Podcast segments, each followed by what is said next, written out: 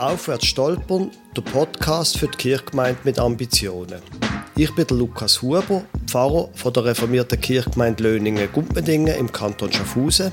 Und ich bin Anna Neff, ordinierte Pfarrerin. Ich arbeite als Jugendarbeiterin in der Stadt Chile Winterthur. Der Podcast vom Landeskirchenforum und von Reformiert bewegt richtet sich an reformierte Kirchengemeinden.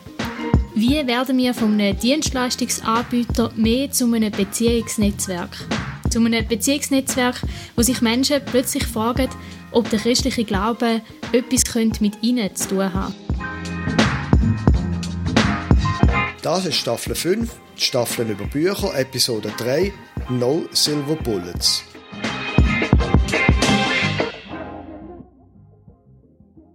In dieser fünften Staffel reden wir über Bücher, die uns im Gemeindebau festgeprägt haben. Heute geht es um das Buch No Silver Bullets von Daniel Im. Lukas, du hast vorgeschlagen, dass wir über das Buch reden. Wieso hast du gerade das Buch ausgewählt? Weil ich es inspirierend finde, nicht alles, aber einiges. Und ich habe gedacht, wir reden heute über das, weil wir wie eine Art relativ einfach können anknüpfen an das letzte Mal über Simple Church der Daniel Im führt das aus meiner Sicht so ein bisschen weiter, der Gedanke von Simple Church. Es ist eigentlich auch nicht erstaunlich, dass das so ein bisschen Ähnlichkeiten hat von der Grundausrichtung. Der Daniel Im ist, wo er das Buch geschrieben hat, bei Lifeway gesehen und der Präsident von, oder der Geschäftsführer von Lifeway ist der Tom Rayner gesehen.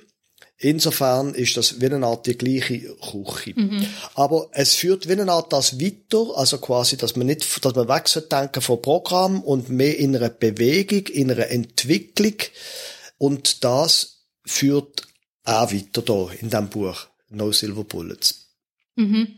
Also in einer Entwicklung, wo, wo auch eigentlich so ein zum Ziel hat, dass Menschen reife Christen und Christinnen werden. Dass das eigentlich so ein bisschen die Frage ist, wie, wie können wir die Leute unterstützen auf dem Weg? So. Ja, genau. Das ist wie eine Art ähm, Grundthese er tut schon auch über Kirche reden und er sagt quasi, das ist jetzt, äh, wenn man einen groben Überblick macht über das Buch, oder die Grundthese sagt er, es braucht fünf kleine Veränderungen, er nennt es, glaube ich, Mikroveränderungen, die die Kirchgemeinden sollten machen an ihrer Art, wie sie arbeiten und die fünf Veränderungen, die würden sehr viel bewirken. Mehr in überzeugen jetzt nicht alle davon, aber drei etwa finde ich sehr inspirierend. Mhm. Soll ich einfach mal so ein bisschen den groben Ablauf von diesem Buch, die Grundthese, ein bisschen erzählen, Anna? Mhm. Ja. Also im ersten Punkt, der erste Punkt ist überschrieben mit dem Satz From Destination to Direction.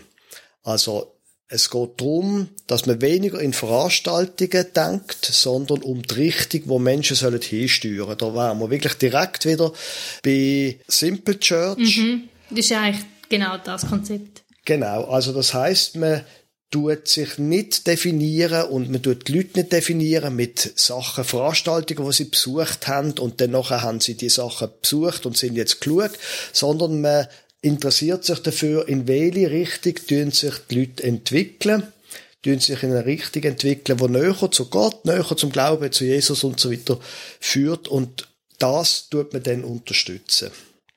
Und damit man das eben erreicht, sagt er, muss man from output to input kommen. Das ist sein zweites Kapitel.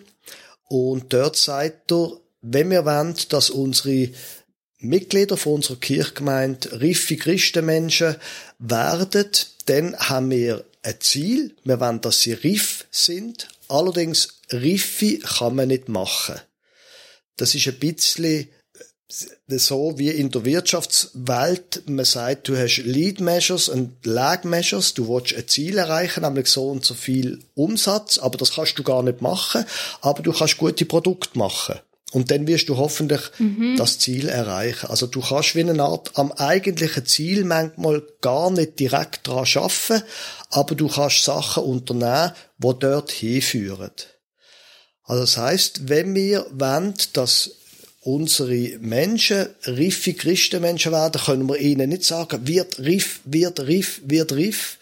Das nützt nichts. Aber es gibt Sachen, die zur Reife führen, sagt er, und das soll man fördern. Mhm. Und er zitiert dann eine ausführliche Studie wieder von Lifeway, er hat dort geschafft, wo sagt, es gibt wie eine Art Sachen, wo Menschen tun, wo geistliche Reife fördern. Und wenn ich jetzt das sage, wird, wirst du vielleicht nicht völlig überrascht sein. Zum Beispiel, wenn man sich mit der Bibel beschäftigt, wenn man Bibel liest, über Bibel diskutiert, führt das eine richtig geistliche Reife wenn man den Gottesdienst besucht, wenn man in einer Kleingruppe mit anderen Menschen redet, dann führt das zu Riffi und darum muss man an diesen Themen schaffen, das, was zu Riffi führt, das muss man in der Kirche fördern. Mhm. Ich frage mich jetzt gerade, wenn du sagst, äh, der Titel von dem ist ja eigentlich From Output to Input.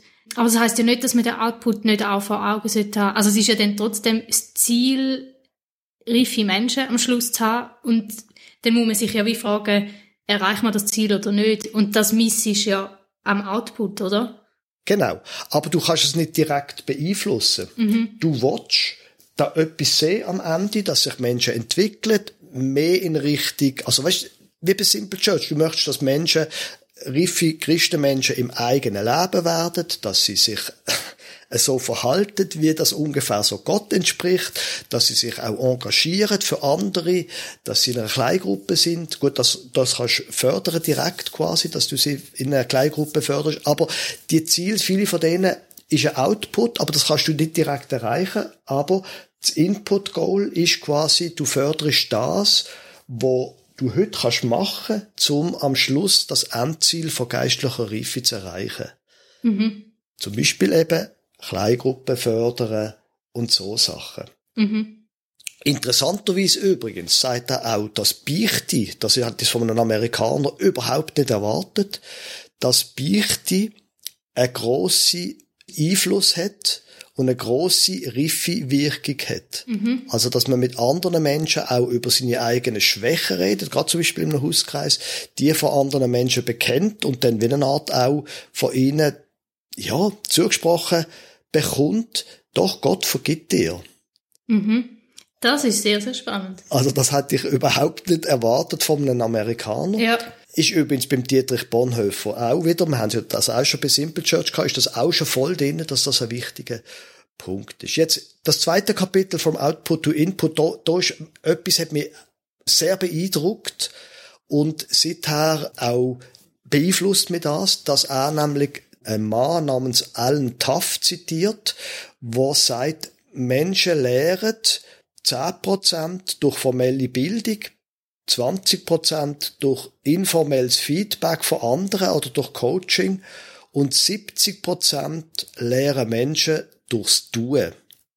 Also wenn wir es haben von Mitarbeiterinnen und Mitarbeiterförderung und wir wollen ja auch logischerweise reife Mitarbeiterinnen und Mitarbeiter, das kannst du nicht machen, aber du kannst das gut einfädeln, wie sie lehren und wie sie auf dem Weg zu reifen Mitarbeiter gehen. Nur 10% ist formelle Bildung, 20% ist, dass du mit ihnen unterwegs bist und ihnen Feedback gibst und 70%, dass sie einfach tun. Also das heißt, wenn wir in der Jugendarbeit Menschen wollen, fördern in ihrer Leitungsbegabung, dann müssen wir sie machen lassen. Mhm. Natürlich nicht allein lassen. Das ist ja klar. Aber nicht, dass sie zuerst mühen, formelle Bildung sich erarbeiten, sondern parallel die drei Sachen und am allermeisten lehren sie durchs Tun. Mhm. Das ist ja auch spannend jetzt in diesen drei Sachen, die du vorher gesagt hast, wo aus der Live-Way-Studie rauskommen, dass sich mit der Bibel auseinandersetzen ist etwas, was man selber macht. Also es ist, es ist auch so ein Lernprozess, wo man selber etwas tut. Kleingruppe ist auch etwas, wo man sehr selber aktiv sich hineingibt und Themen hineingibt und Themen diskutiert. Gottesdienstbesuch ist jetzt vielleicht eher dann eine Art formelle Bildung oder so, wo nicht das eigene Engagement drinsteckt. Aber das ist ja auch eine Art, wie man reifer wird durch eine eigentlich persönliche Auseinandersetzung mit den Sachen und nicht etwas, wo man einfach berieselt wird ja. mit, mit Inhalt. Mhm. Ja. Ja, also er führt da, glaube acht Punkte an. Also ich, da können wir jetzt nicht auf alles eingehen, was mhm. zu Riffi führt. Auch unter dem Aspekt finde ich, liest, lohnt sich das Buch anzuschauen und zu lesen. Das wäre der zweite Punkt, from Output to Input. Der dritte Punkt ist so mit Mitarbeiterinnen, Mitarbeiter Schulung from SARS to Guide, da finde ich, ist nicht so viel zu holen für uns. Das ist mehr so Mega-Church-Niveau, dass er sagt, man sollte nicht die Leute bespaßen mit langen Vorträgen, sondern man sollte Video machen, was man von ihnen erwartet, über die Vision und über ihre Aufgaben. Und dann sollen sie in Ruhe die Video anschauen und man tut es dann in der Gruppe nur diskutieren. Da ist für uns jetzt nicht so wahnsinnig viel zu holen, habe ich den Eindruck. Mhm. Aber dann, vierter Punkt, from form to function. Dort, das hat mich sehr be das hat mich, hat mich sehr zum Denken angeregt. Und zwar sagt er, es gibt wie eine Art verschiedene Formen von Größe auch, von sozialen Formen, wo wir zum Teil gar nicht abdecken. Er sagt, es gibt eine Art vier soziale Räume. Er hat das von einem Edward T. Hall und beschreibt das so, es gibt der öffentliche Raum, wo man eine Körperdistanz hat von dreieinhalb Meter so, wo irgendwie 100 Leute sind. Das ist das, was er als Gottesdienst bezeichnet, wobei mir ist schon klar, in vielen Gottesdiensten hocken eindeutig weniger als 100 Leute. Mhm. Aber das ist so der öffentliche Raum. Ich glaube, du weißt mhm. schon, von mhm. was ich rede, oder? Ja, ja, genau. Es geht ja auch um eine Funktion, wo der Raum hat, egal wie viele Leute dann schlussendlich dort sitzen. Genau. Und wo einer vorne redet, also wenn man es jetzt ganz klischiert sagen. Genau. Nebendran gibt's noch den sozialen Raum, wo dann mehr so Gruppengröße sind von 20 bis 50 Personen, wo man so ein bis drei Meter voneinander weg ist. Also irgendein Empfang oder so, bis 20 bis 50 Personen. Nachher sagt, da gibt's einen persönlichen Raum, wo man so 30 Zentimeter bis ein Meter oder so ist, so quasi Größe Hauskreis, so sechs, acht Menschen oder so etwas. Und dann logischerweise gibt's der Intimraum, wo von null bis einem halben Meter geht, quasi der Raum, wo man mit, einem, mit einer besten Freundin, mit einem besten Freund oder mit einem Ehepartner zusammen ist. Das leuchtet so weit ein. Mhm. Und der Punkt jetzt, wo er macht, der Daniel ihm, ist, dass er sagt, Kirche hat auch den Eindruck, tut der soziale Raum vernachlässigen. Also wir haben die grossen öffentlichen Veranstaltungen, Gottesdienst, wo du große Distanz hast. Und nachher haben wir Hauskreis, persönlichen Raum, sechs, acht, zehn Leute, höchstens. Intimraum, das trifft man sich ja sowieso, das ist nochmal ein anderes Thema. Aber er sagt quasi, der soziale Raum, der vernachlässigt. Also der von 20 bis 50 Personen, so. Genau. Mhm. Und er sagt, das ist eigentlich ungünstig, weil genau dort, in dem sozialen Raum, kann sehr viel passieren in Sachen Beziehungen. Also das ist quasi, er definiert das wie eine Art so, die Gruppengröße, du kommst noch einmal an und du kannst davon ausgehen, du triffst irgendjemanden bei, bei 20 Leuten, wo du dich kannst mit ihm unterhalten 20 bis 50 Personen. Es ist nicht so intim wie in einem Hauskreis, mhm. wo du dann auch wahnsinnig Privatzeug von dir musst erzählen sondern dann kannst du ein bisschen über das Wetter, über Politik, oder je nachdem, wie auch immer, oder über Sachen reden und du findest dort jemanden und wenn du mit jemandem verschwätzen und der, der unsympathisch ist, kannst du quasi quasi einfach wieder zu einer anderen Grüppel gehen. Das ist ja dann oft ein Ort, wo es dann kleinere Grüppel gibt. Und dort quasi, das ist eine gute Gruppengröße, um auch Menschen in eine Gemeinschaft zu bringen, wo sie mal können unverbindlich ankommen, ein bisschen können etwas schwätzen, wo man dann durchaus auch einen Input machen kann, wie zum Beispiel im, je nachdem in einem Glaubenskurs, wo dann nicht nur vier Leute sind, sondern 15, 20, 30 Leute sind und wo man dann kann diskutieren, so ein bisschen unverbindlicher und wo dann daraus kann dann eine verbindliche Beziehungsform entstehen. Mhm. Ja, ich finde gerade die Gruppengröße könnte ich mir vorstellen, hilft auch so vielleicht eher introvertierte Leute, zum, zum irgendwo können ankommen. Ich habe nämlich das Gefühl, das ist schon auch etwas, oder wo ich mich immer wieder frage, wo in unseren Gottesdienstgefäßen kommen auch introvertierte Leute, ja, können sich irgendwie wohlfühlen und als Teil von einer Gemeinschaft fühlen. Und eben, wenn es, zu intim wird, dann nachher ist es irgendwie manchmal schwierig und wenn es zu groß ist, dann ist auch wieder die Überforderung da von, mit wem rede ich denn und man wird nicht gesehen und nicht angesprochen und so. Ja. Darum könnte ich mir vorstellen, dass das eigentlich noch recht gut passt. Ja. Also so vom Gruppen, also es ist interessant, wenn wir Glaubenskurs gemacht haben, ist, ist, ist das so vom jetzt sozialen Raum, nicht unbedingt von den Leuten. Wir haben nie 50 Leute gehabt in einem Glaubenskurs, aber quasi am Anfang ist man so ein bisschen Häppli, wo man steht und ein bisschen man kann mit denen drei schwätzen und dann mit denen zwei und so weiter. Nachher gibt's einen Input quasi im Glaubenskurs, nachher tut man wieder in Gruppe diskutieren. Also das ist so ein bisschen das Konzept, wo man eben auch nicht so viel von sich muss preisgeben und wo trotzdem kann eine Beziehung entstehen und dort nochmal überlegen, wie ist denn das? Haben wir Angebote in dieser Größe, wo auch Menschen könnten dazustoßen und es ist trotzdem nicht so verbindlich? Mhm. Ich habe das Gefühl, Jugendgruppen sind doch häufig auch eigentlich in dem in dieser Gruppengröße angesiedelt. Vielleicht eben, vielleicht sind es nicht jedes Mal 20 Leute, aber von der, vom Grundgedanken her, von dem, wie das Format aufgebaut ist, habe ich das Gefühl, passt es recht gut in diese Sparte. Mhm. Mhm. Ja, also für mich ist das ein wichtiger Punkt, wo ich auch noch ein bisschen drüber nachdenken muss. Vielleicht gibt es tatsächlich, müsste man sich auch jetzt bei uns auf dem Land mit ein paar Kirchgemeinden zusammentun, damit man so die Art Gruppengröße und das Setting auch vom sozialen Raum könnte bespielen, eine Art. Du brauchst dann einfach jemanden, der so eine Gruppe dann auch leiten und so ein bisschen alle im Auge haben und sich zu denen stellen, die dann vielleicht doch allein sind, jemand, der dann integrierend kann wirken Aber das, dort nochmal drüber nachdenken, das nehme ich wirklich aus dem Buch mit. Gut, und der fünfte Punkt, from maturity to missionary. Also er sagt, wir wollen ja Riffi, aber Riffi kann man nicht herstellen wir haben es vorher davon gehabt, es gibt ein paar Verhaltensweisen, die zu Riffi führen, wie, dass man die Bibel lesen, in einer Kleingruppe sein, Beichte oder so, dass man auch dient neumen.